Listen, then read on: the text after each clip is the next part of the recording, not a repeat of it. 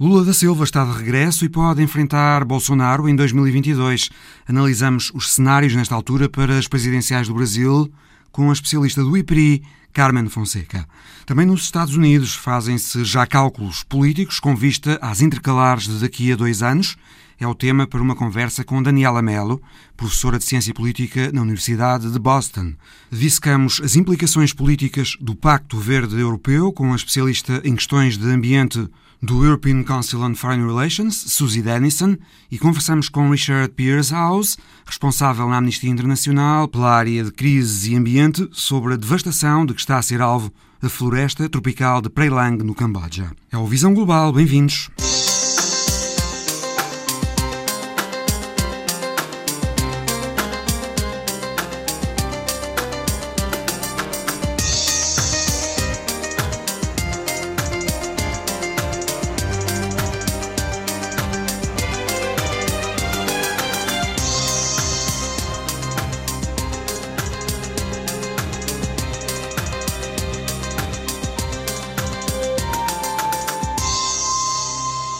Um juiz do Supremo brasileiro anulou as condenações de Lula da Silva em tribunal e devolveu-lhe os direitos políticos. De modo que o homem a quem Barack Obama chamou uma vez o político mais popular à face da Terra pode outra vez candidatar-se a presidente do Brasil em outubro de 2022, então com 77 anos. É o regressarem na política do único homem, dizem as sondagens, capaz de fazer frente a Bolsonaro. Luiz Inácio Lula da Silva está na imagem da semana de Paulo Dentinho.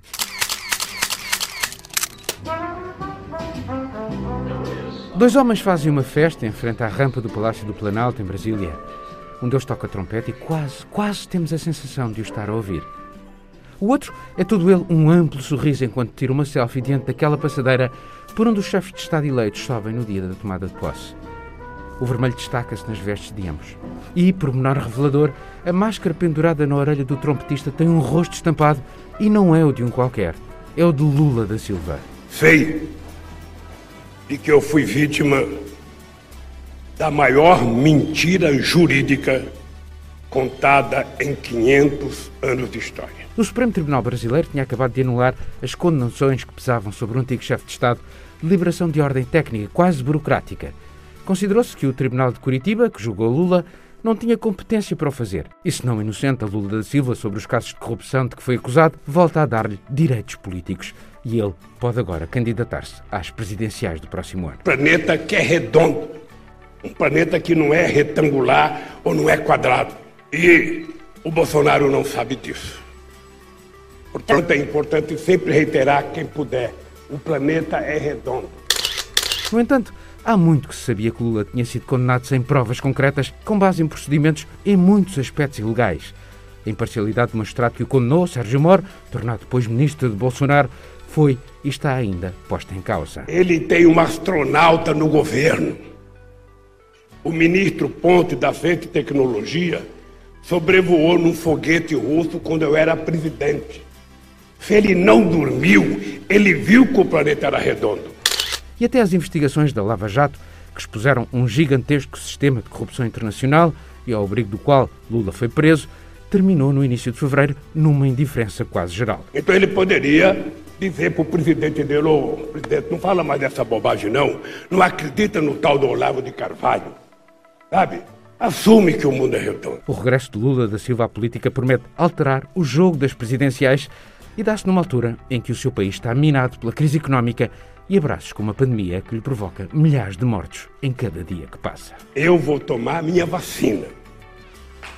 Vou tomar a minha vacina vou tomar minha vacina e quero fazer propaganda para o povo brasileiro. Não siga nenhuma decisão imbecil do presidente da República ou do ministro da Saúde.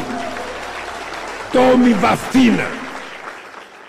Imagem da semana de Paulo Dentinho, que pode ver no Facebook da RTP Notícias. Entretanto, a Procuradoria-Geral da República do Brasil já entregou no Supremo Tribunal Federal um recurso contra a decisão de anular as condenações de Lula da Silva. Quase 270 mil pessoas mortas no Brasil com o coronavírus. É o segundo país do mundo em número de mortes absolutas, a seguir aos Estados Unidos. Carmen Fonseca, Boa tarde. É investigadora do Instituto Português de Relações Internacionais, especializada nesta área do Brasil. Lula da Silva não perdeu tempo. Logo que lhe foram restaurados os direitos políticos, atirou-se a Bolsonaro, chamou imbecis às políticas económicas e para a pandemia de Bolsonaro. Começou a campanha para as presidenciais do próximo ano no Brasil, Carmen Fonseca? Olá, boa tarde. Sim, muito provavelmente aquele discurso de Lula da Silva é, é um discurso de candidato presidencial. Uh, ele apontou, foi um discurso dirigido essencialmente a Bolsonaro, mas foi também um discurso dirigido uh, aos anseios, digamos assim, da, da população relacionados com uh, a, a, forma incompetente como tem sido caracterizada uh, o combate à pandemia por parte do presidente Jair Bolsonaro, o facto de não respeitar a ciência, de não respeitar as regras sanitárias, de não defender a vacinação e, portanto, Lula fez tudo isso reforçando e assinalando uh, os erros de Bolsonaro e dirigindo-se uh, à população. Portanto, ele não, não foi buscar outros erros de, de Bolsonaro foi buscar aqueles que neste momento afligem mais a população. Creio que o discurso de Lula bateu precisamente nesses pontos para começar a criar e a, e a desenvolver a tal empatia que, uh, que Lula uh, sabe fazer tão bem e que tinha bastante com e que tem bastante com, com a população brasileira. Lula ainda não disse expressamente que é candidato e ainda falta um ano e meio para as eleições, muita coisa ainda pode acontecer até do ponto de vista legal, mas parece que a vontade de Lula é mesmo candidatar-se. Por exemplo, ele já disse que depois de receber a vacina, na próxima semana vai andar pelo país. Exatamente. Aliás, eu creio que é a vontade de Lula eh, e do próprio PT que nas últimas eleições municipais, no final de, de 2020, uh, tinha sido bastante uh, castigado ou não teve os melhores, uh, os melhores resultados e isso denotava já algumas dificuldades também para as eleições presidenciais de 2022. O que as sondagens dizem nesta altura é que Lula da Silva é o único candidato que pode disputar a presidência com Bolsonaro no próximo ano. Exatamente, e portanto, neste momento uh, Lula da Silva tem a ficha limpa, portanto, tem uh, os seus direitos políticos repostos e pode ser candidato, mas tudo isto ainda tem que ser, portanto, todos, todas as acusações de que Lula tinha sido alvo ainda vão ser analisadas e, portanto, isto não significa que Lula tenha deixado de ser culpado das, uh, dos crimes a que estava acusado. E, portanto, até ao momento em que a Procuradoria-Geral da República se pronuncie também sobre estes assuntos, Lula está livre, mas não sabemos se efetivamente pode vir a disputar a eleição em 2022. Mas ele continua a ser uh, um político muito carismático e que, uh, neste momento uh, de crise económica, de crise social tão forte, muito provavelmente terá um impacto junto da população muito maior do que Jair Bolsonaro ou de, da coligação, digamos assim, dos, do governo de, de Jair Bolsonaro. Portanto, isso acaba por ser uma mais-valia para Lula e para o próprio PT que sem Lula muito provavelmente continuaria ah, ah, à deriva e sem um candidato forte para uh, fazer frente uh, àqueles que se, que se, venham a apresentar como candidatos, e nomeadamente a, a, Bolsonaro. Carmen Fonseca, há quem pense que uma escolha entre dois extremos, Lula e Bolsonaro, pode potenciar o aparecimento de uma candidatura ao centro. E têm sido avançados nomes, por exemplo, Luís Henrique Mandetta, o ministro da Saúde Bolsonaro, que saiu por causa da gestão da pandemia, ou o governador de São Paulo, João Dória, que contratou o fornecimento de vacinas chinesas. A pandemia pode dar-lhes palco ainda durante muito tempo. Uh, exatamente. Se pegarmos também naquilo que foi uh, o desfecho e naquilo que aconteceu nas, nas eleições municipais, que muitas vezes uh, servem também de teste para aquilo que depois se pode passar daí a dois anos, portanto, em 2022. Do lado do PT, um, um, uma derrota para, para o PT, portanto, o PT perdeu praticamente todos os municípios que, uh, que, tinha, apenas conseguiu uh, o município no estado uh, do Pará, portanto em Belém do Pará, mas há do lado da esquerda houve o aparecimento de novos candidatos, de novos nomes, nomeadamente de Guilherme Boulos, que teve, uh, que era candidato uh, uh, em São Paulo, que teve, teve o apoio do PT e o, o apoio do próprio Lula, e portanto, caso não, não acontecesse agora esta provável reviravolta uh, com a, a, a, possibilidade de candidatura de Lula da Silva, Guilherme Boulos era um nome bastante uh, forte e que, era, e que estava a ser apontado para uh, ser o candidato da esquerda em 2022.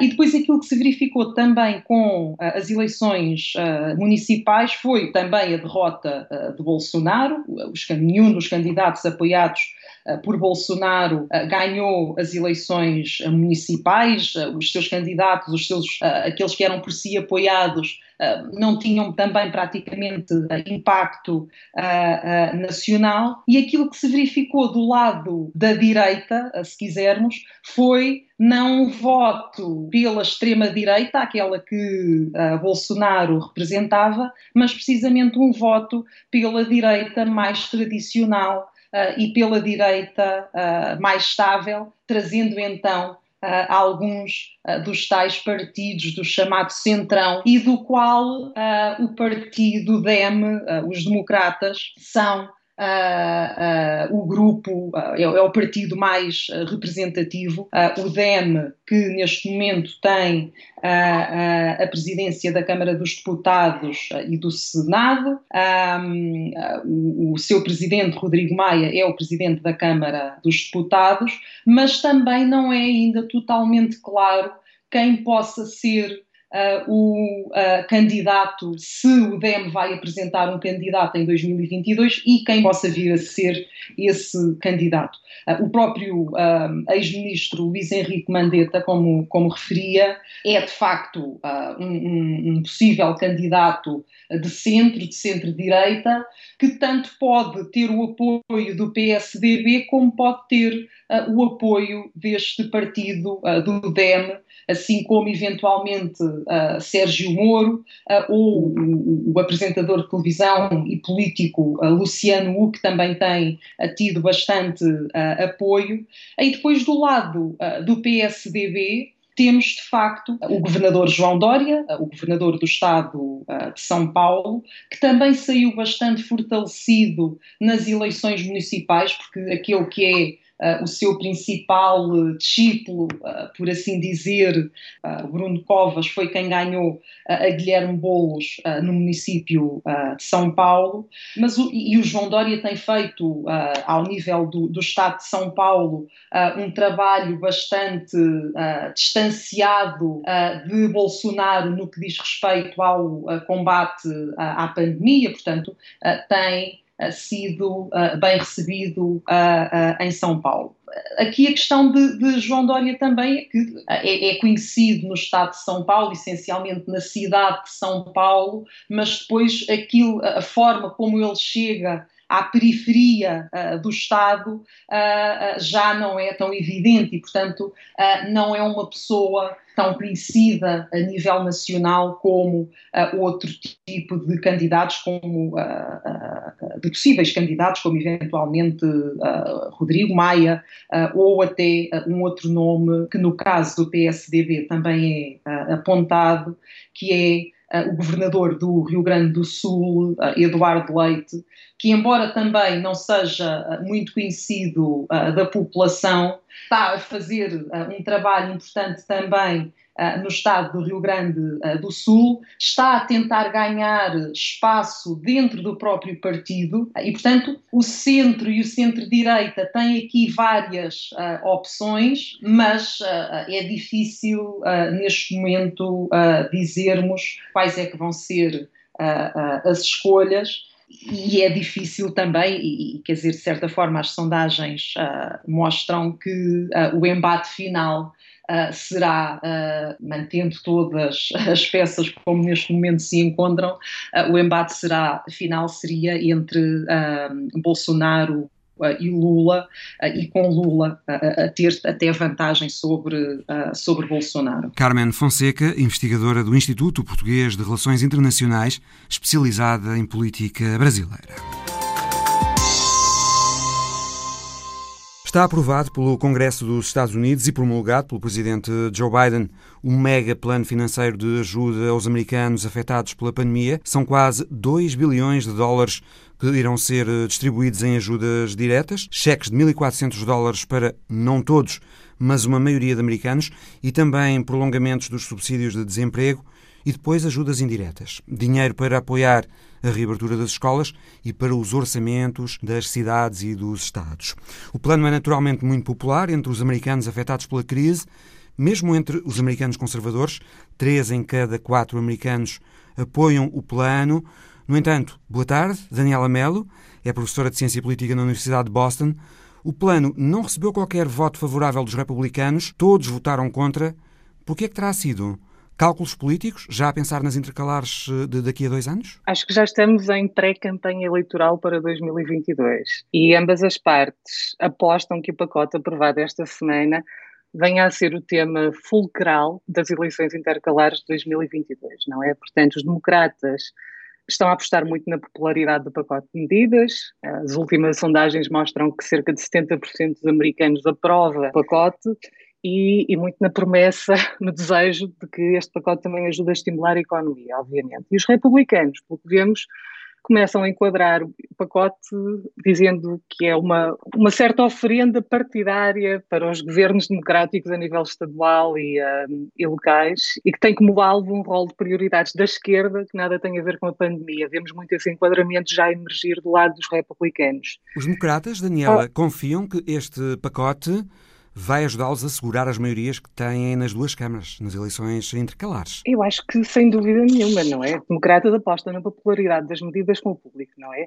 E pensam que este pacote uh, de medidas, sobretudo, como dizia, a expansão do Fundo de Desemprego, o subsídio às famílias com crianças, o fundo para a infraestrutura, para a renovação da infraestrutura, não é? Há, há, este desejo dos democratas e esta aposta muito forte dos democratas de que se a economia reabrir, se as escolas reabrirem, um, e se a população começar a ver a luz ao fundo do túnel, não é, para o fim da pandemia e para o próximo capítulo, que tudo isto os favoreça daqui a, a 20 meses, que estamos a menos de 20 meses das eleições. Mas a imprensa diz que Joe Biden tem estado a pressionar os democratas para publicitarem o mais possível junto das pessoas os benefícios do plano, se calhar a pensar no que aconteceu há 10 anos na administração Obama, Nessa altura, Biden negociou um plano de recuperação de 787 mil milhões de dólares, conseguiu aprová-lo no Congresso em 2009, mas não evitou a derrota dos democratas nas intercalares no ano seguinte.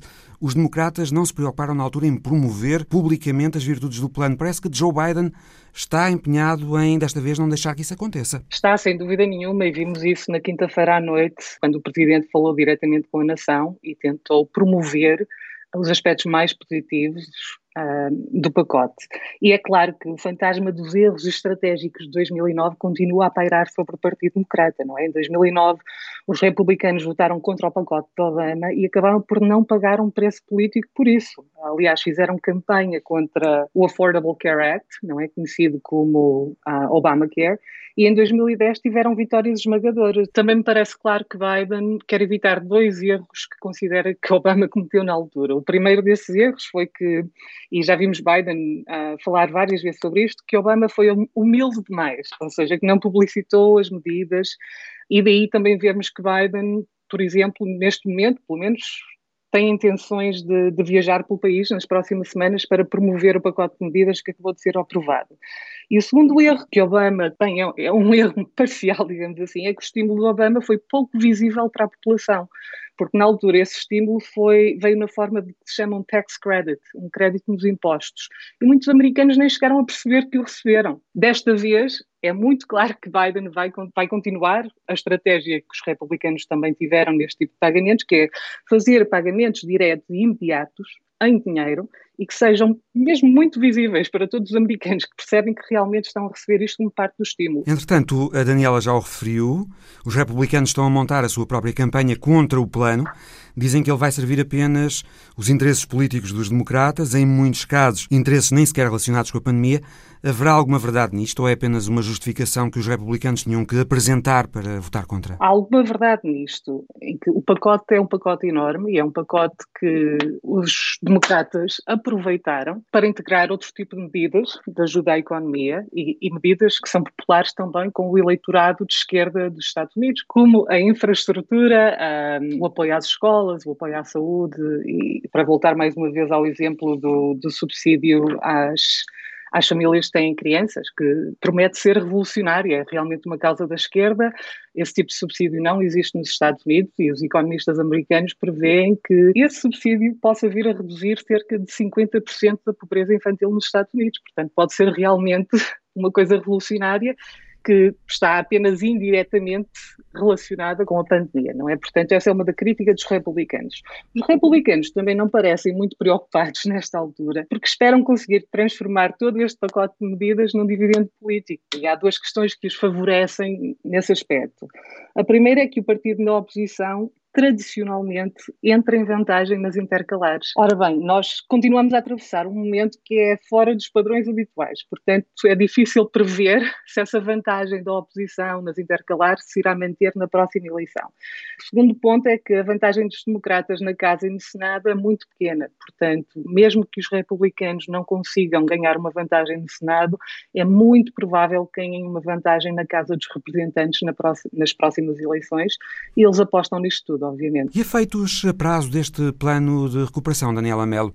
Houve um único congressista democrata, Jared Golden, do estado do Maine, que votou contra. Ele lembrou que os Estados Unidos já gastaram o dobro daquilo que foi agora aprovado a combater a pandemia. 4 bilhões. E agora, recorrer novamente ao crédito para gastar ainda mais 2 bilhões, diz ele, é um risco para a recuperação económica e para as prioridades que a própria administração Biden definiu, por causa de tudo o que tem sido gasto com a pandemia. Os Estados Unidos já estão com o segundo maior déficit orçamental desde a Segunda Guerra Mundial. Uh, sem dúvida nenhuma, isso preocupa os economistas, preocupa o Partido Republicano e Democrata, sem dúvida nenhuma, mas... É uma discussão que se está a fazer na sociedade americana? É uma discussão que se começa a fazer, sobretudo pela oposição, não é? Porque vem aí um trunfo potencialmente eleitoral para as intercalares, mas não é uma discussão, ainda não é a discussão de, uh, dominante no público americano e mesmo nos mídias americanos. Mas prevejo que venha a ser no ano seguinte, sobretudo se, se, a economia não acelerar este verão e se tivermos uma nova onda de, de confinamentos. A administração de Biden aposta muito que não haverá uma nova crise Covid no próximo inverno, ou que possamos superá-la muito melhor do que fizemos este último ano, não é? E também já teremos muito mais pessoas vacinadas nessa altura e aposta também de que a economia irá crescer, irá fazer um catching up. Se isso acontecer, obviamente Biden entrará no ano 2002, 2022 com uma grande vantagem e com grandes probabilidades de conseguir ajudar uh, os senadores e representantes nomeados para que irão a, às eleições, poderá ajudá-los imensamente com todas essas medidas. Se o contrário acontecer, obviamente que o Partido Republicano poderá tirar grande partido disso e, e, poderá mesmo conseguir transformar o Congresso e agarrar mais uma vez no Senado também. Entre os críticos do plano está também, e curiosamente, um antigo responsável pelas finanças na administração Clinton, Larry Summers. Ele diz que a questão não é se a América precisava de um plano de recuperação, é se hum, precisava do maior plano de recuperação da história americana. Summers acha que este plano não melhora a perspectiva económica americana de longo prazo e fala no risco de sobreaquecimento da economia e, consequentemente, de inflação num país que há muito não tem problemas de inflação. Mas, Daniela Mello, neste momento a prioridade é tentar amenizar os efeitos da pandemia. Como disse, a responsável pelas finanças na administração Biden, uh, Janet Yellen, ela diz que o risco maior agora é o de um tremendo sofrimento no país se não se acudir às pessoas. É, exatamente, exatamente. Eu acho que nesse aspecto a administração de Biden tem sentido o pulso do povo americano, da, da população americana, Ou seja, os Estados Unidos é um país que nunca teve uma, uma, uma rede uh, muito forte para combater o desemprego, para ajudar as pessoas no desemprego ou em grandes crises. E esta crise provou muito isso, tanto na saúde como no trabalho. Tivemos que criar medidas especiais para partes da população que trabalhava e não tinha direito a, a seguro do desemprego, por exemplo. E, e Biden percebe isso e percebe que a população americana está sobretudo as camadas trabalhadoras, as camadas mais pobres, estão mesmo numa fase, estão virados para dentro, estão menos preocupados com a economia e muito mais preocupados com a sobrevivência. Não é? Como é que vão pôr comida na mesa na próxima semana, como é que vão pagar a renda, como é que vão conseguir pagar a creche dos filhos e por aí fora. E realmente é isto que domina a conversa nos Estados Unidos. Daniela Melo, professora de Ciência Política na Universidade de Boston. França já tinha expressado preocupações sobre o acordo de comércio livre entre a União Europeia e o Mercosul, por dúvidas ambientais, mas a Áustria vai ainda mais longe. Esta semana, o governo austríaco anunciou que vai vetá-lo porque não é compatível com os objetivos do Pacto Verde Europeu nem do Acordo de Paris. O entendimento entre a União Europeia e o Mercosul foi obtido em junho de 2019, depois de 20 anos de negociações entre a União Europeia, a Argentina, o Brasil, o Paraguai e o Uruguai. Está agora em fase de revisão legal para depois poder ser ratificado pelos países. Se se concretizar, irá criar a maior área de comércio livre do mundo, mas o governo de coligação austríaco, que reúne verdes e conservadores, lança esta sombra sobre o futuro do acordo. Conversamos eh, de seguida com a especialista em questões de ambiente do European Council on Foreign Relations, Susie Dennison, sobre esta decisão austríaca e sobre os desafios do Pacto Verde Europeu. Susie, Austria's government o governo austríaco disse que vai vetar o acordo entre a União Europeia e o Mercosul porque o acordo vai contra os objetivos ambientais do Pacto Verde Europeu e do Acordo de Paris. A Áustria diz que os extensos fogos florestais na região da Amazónia e o aumento de práticas agroindustriais intensivas nos países do Mercosul potenciam o aquecimento global. A Áustria não quer que o impulso do comércio e do crescimento económico seja feito sem ter em conta os impactos ambientais. E os partidos verdes europeus seguem esta posição. O que é que pode acontecer agora ao acordo com o Mercosul? What can happen next to the agreement with Mercosur? Acho que vai ser um teste à capacidade de conjugar diferentes elementos na tomada de decisão sobre a ação externa da União Europeia. Eu acho que o governo austríaco tem toda a razão quando diz que, se a União quer mesmo aplicar o Pacto Verde, sobretudo nas suas vertentes internacionais, então a forma de o fazer é precisamente através do poder que tem na área do comércio e no envolvimento que a Europa tem ao nível multilateral nesse tipo de acordos. A Europa tem de tomar decisões difíceis. Penso que o que o governo austríaco está a sublinhar é que não existe atualmente uma coordenação entre as ambições ambientais, que aumentaram significativamente, e alguns acordos comerciais que levam muitos anos a negociar e não seguem lado a lado com essas ambições ambientais.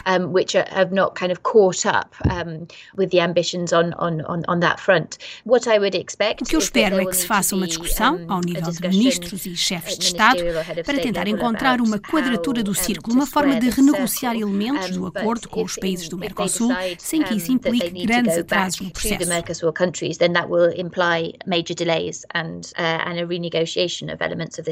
Suzy, these questions with the Mercosur agreement, estas questões com o acordo do Mercosul mostram que vai haver impactos do Pacto Verde Europeu nas relações entre a União Europeia e vários países. Ele vai trazer a necessidade da União Europeia redefinir as relações com diversos países, tal como é apontado num relatório recente sobre o pacto do European Council on Foreign Relations. In an European Council on Foreign Relations recent report on European Green Deal. Com toda a certeza. E penso que uma das medidas-chave a esse respeito será o mecanismo de ajustamento das emissões de carbono nas fronteiras, sobre o qual a Comissão Europeia se comprometeu a apresentar uma proposta nesta primavera. Sei que há muita preocupação institucional neste momento em relação a como conduzir as conversações sobre esta matéria com os Estados Unidos, por exemplo, porque há muitas empresas americanas muito nervosas, sem saber como se vão adaptar às implicações desse mecanismo mecanismo. Ou como conduzir as conversações sobre isso também com a Índia, que é um país muito importante neste momento, até como fornecedor para o estoque europeu de vacinas.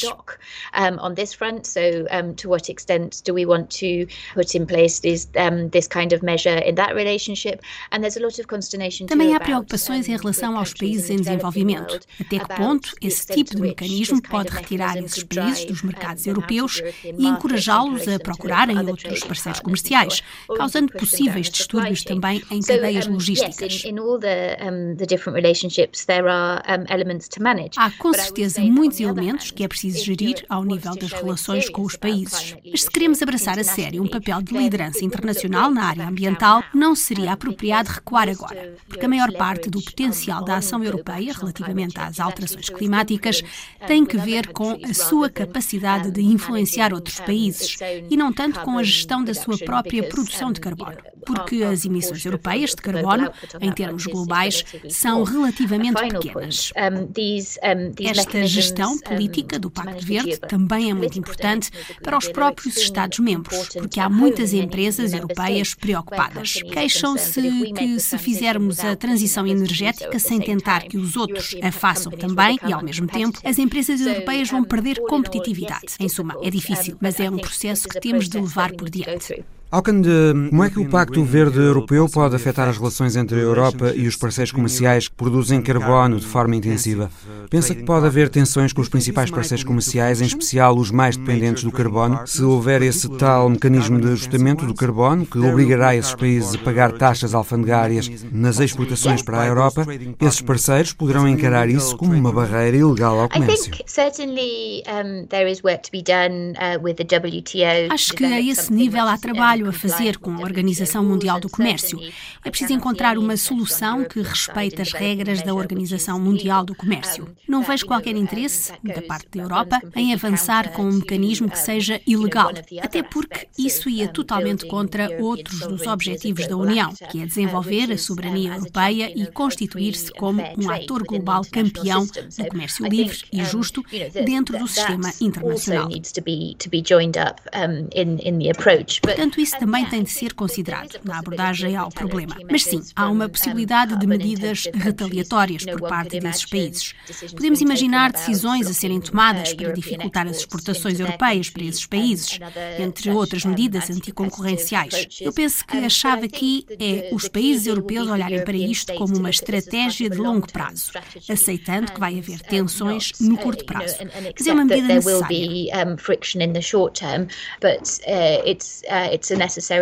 And how can it possibly affect? E como é que o pacto pode afetar as relações entre a Europa e países fornecedores de energia, como a Rússia, a Argélia ou a Noruega?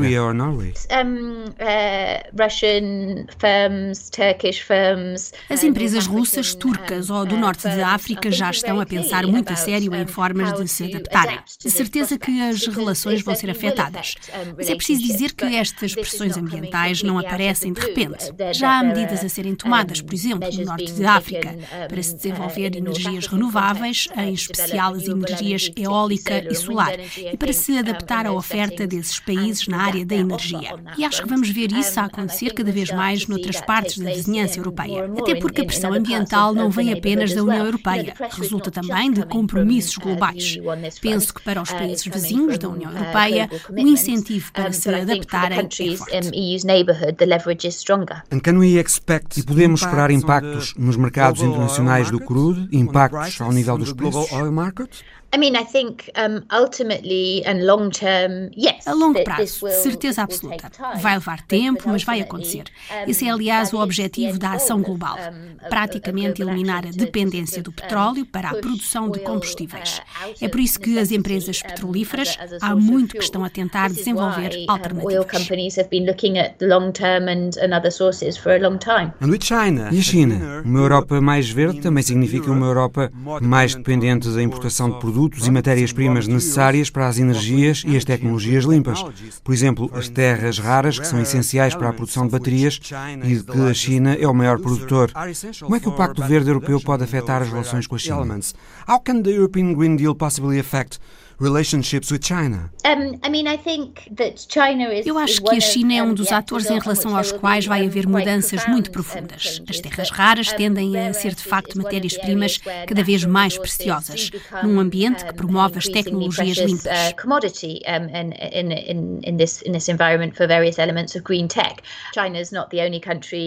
A China não é o único país onde existem terras raras. Há outros. Mas certamente que esse é um assunto no que diz respeito à China.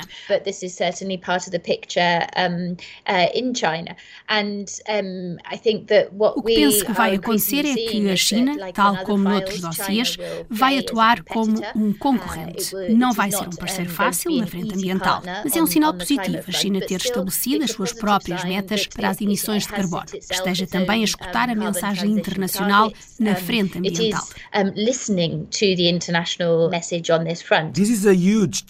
Este é um desafio enorme para a política externa europeia.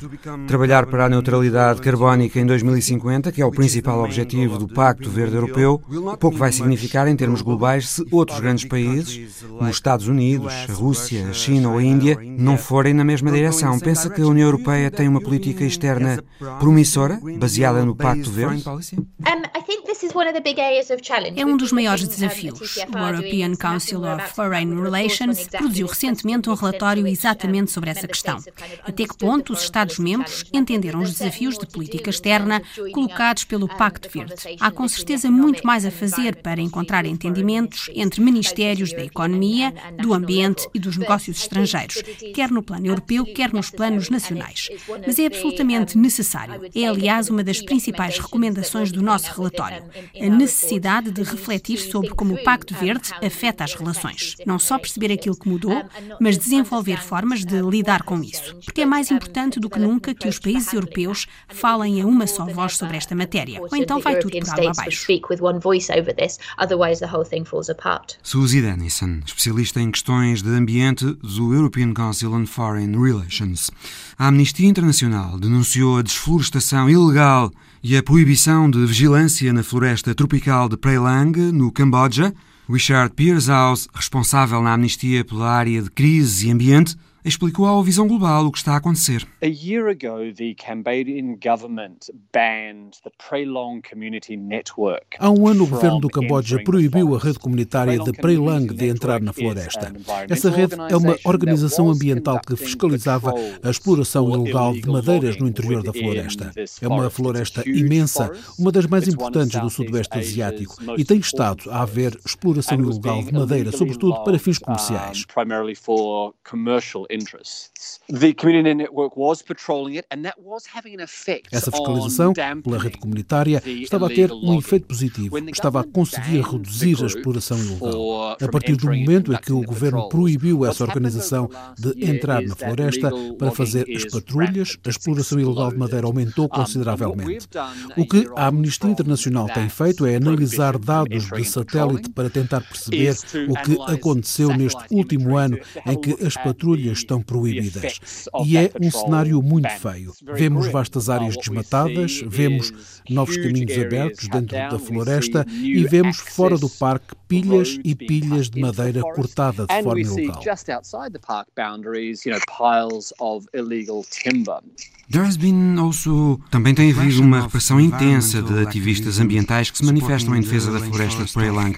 Alguns têm até sido detidos. Detentions of activists, isn't it? That's correct. So earlier in February, Sim, isso tem estado a acontecer. Em fevereiro, cinco ativistas da rede comunitária de Prelang foram detidos durante três dias por tentarem fazer uma cerimónia de bênção das árvores. Essa cerimónia tradicional é uma forma de sacralizar as árvores e de tentar evitar que elas sejam derrubadas. Eles foram detidos e só foram libertados depois de assinarem um papel em que se comprometiam a não voltar a entrar em Preilang e a absterem-se de realizar qualquer atividade na floresta.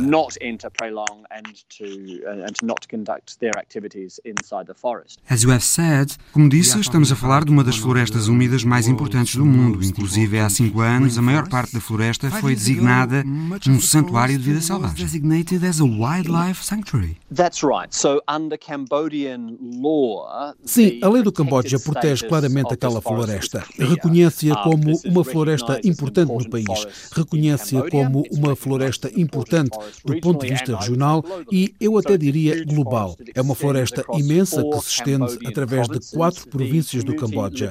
As comunidades que vivem à volta da floresta são uma mistura de Khmers e de uma população indígena, os Kuis, e, portanto, o reconhecimento de Prelang como uma área protegida de interesse para o Camboja e para as populações é claro. No entanto, no último ano, a desflorestação aumentou imenso e isso preocupa-nos. Estamos a ver Prelang a desaparecer e isso é uma tragédia. É uma tragédia para o Camboja, mas também uma tragédia global, se pensarmos na importância daquela floresta como um sumidouro de carbono. You have mentioned, mencionou a população indígena Kui, muito ligada à floresta. São mais de 250 mil nativos Kui que vivem no interior e à volta de Prelang. Como é que eles têm sido diretamente afetados pela desflorestação? Live in and around Prelang. How they have been directly uh, affected by deforestation? Well, we see in Cambodia the same pattern as we see globally. Vemos acontecer o mesmo no Camboja que noutros sítios, ou seja, os povos nativos têm uma ligação muito estreita com a floresta. Não estamos a falar apenas de um punhado de árvores. A floresta fornece os meios de subsistência, a comida e há uma ligação espiritual com a floresta.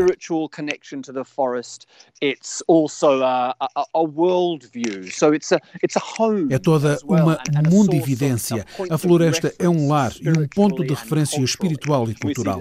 Isso é assim no Camboja, na Amazónia brasileira ou na Papua Nova Guiné, onde a Amnistia também está a trabalhar. Onde quer que consigamos proteger os direitos dos nativos à floresta, estamos a proteger os seus direitos à terra e à cultura, os direitos dos povos a utilizarem a floresta de uma forma sustentável. E quanto mais fracos forem os direitos dos nativos, mais fácil será para gente sem escrúpulos entrar e destruir a floresta. É isso que estamos a ver no Camboja, no Brasil, na Papua Nova Guiné e noutros países. Qual é o destino da madeira cortada de forma ilegal no Camboja? Ainda estamos a investigar. Tem havido denúncias sobre empresas madeireiras que operam à volta de Prelang.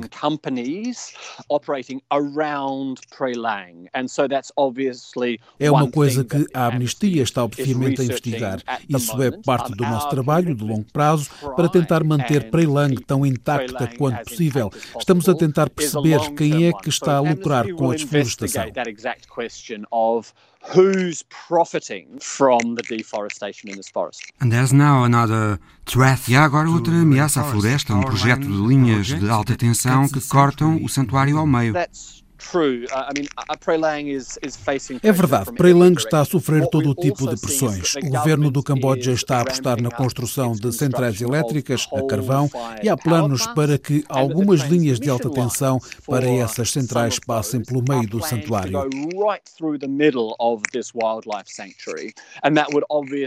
E isso, obviamente, não só agrava a destruição da floresta, como dificulta os acessos das pessoas que vivem da floresta. Conseguimos ver, através de imagens de satélite os acessos abertos na floresta para se fazer o abate das árvores. E estamos também preocupados com esse corredor gigantesco que será necessário para fazer passar as linhas de alta tensão pela floresta, cortando-a ao meio. O governo devia rever o projeto e encontrar uma forma de fazer passar as linhas por fora da floresta. Isso seria preferível para manter Preilang tão íntegra quanto possível terms of keeping Prey Lang as whole as possible. Richard, we can read at uh, Encyclopedia Britannica. Podemos ler na Enciclopédia Britânica que no século XIX as florestas tropicais cobriam cerca de 20% da área seca do planeta e no final do século XX já cobriam apenas menos de 7%. Qual é a situação agora das florestas tropicais em todo o mundo?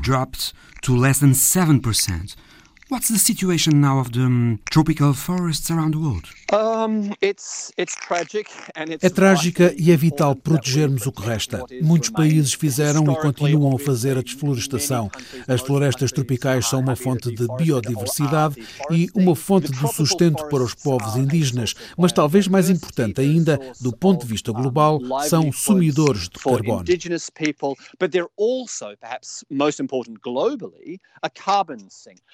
Por isso, quando não protegemos essas florestas, estamos a contribuir para que se liberte o carbono que lá está armazenado. Isso acontece quando cortamos as árvores ou quando queimamos a floresta. Há vastas quantidades de carbono armazenadas nessas florestas em termos globais. E em vez de estarmos a destruir o que resta delas, devíamos urgentemente recuperar. Devíamos reflorestar algumas dessas áreas, em especial as áreas tropicais que antes tinham cobertura vegetal. some of those areas, particularly tropical areas, where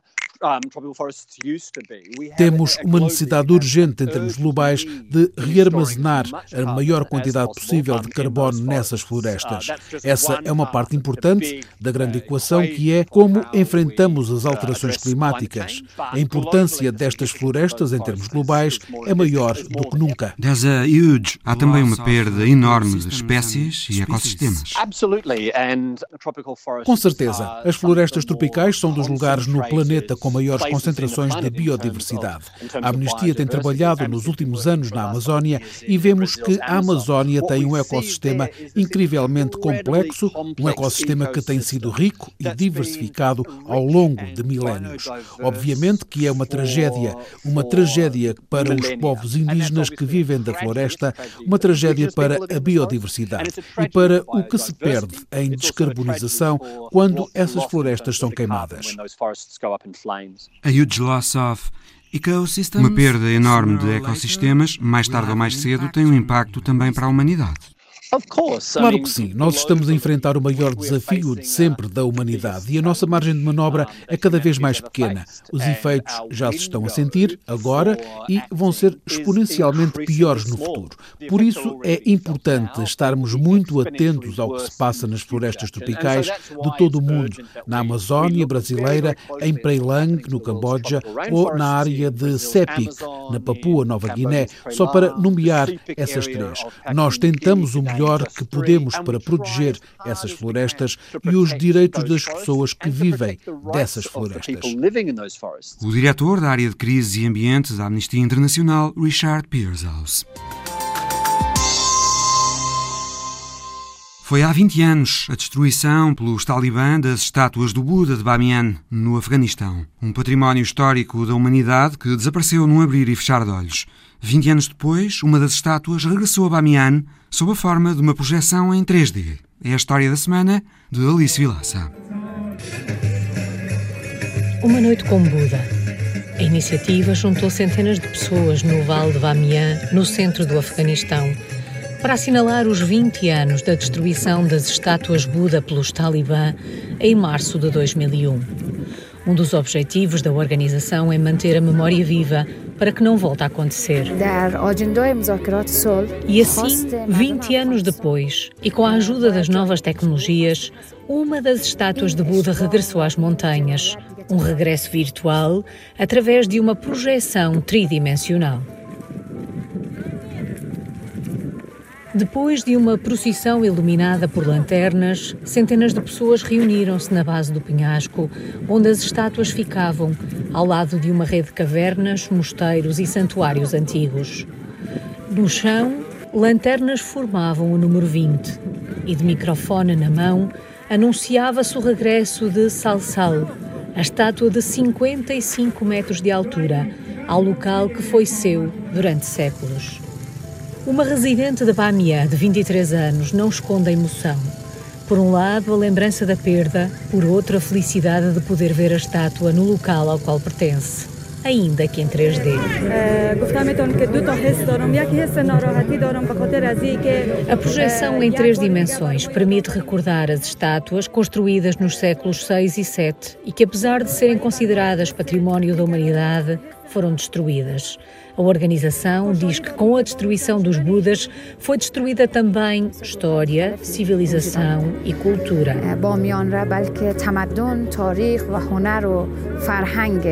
As duas estátuas foram destruídas há 20 anos pelos talibã que estavam no poder no Afeganistão. Em poucos segundos foi cometido um dos maiores crimes arqueológicos da história. Hoje, resta um vazio no lugar das estátuas. A reconstrução está prevista, mas promete arrastar-se durante anos. Foi a história da semana de Alice Vilaça. O Visão Global volta para a semana. Até lá.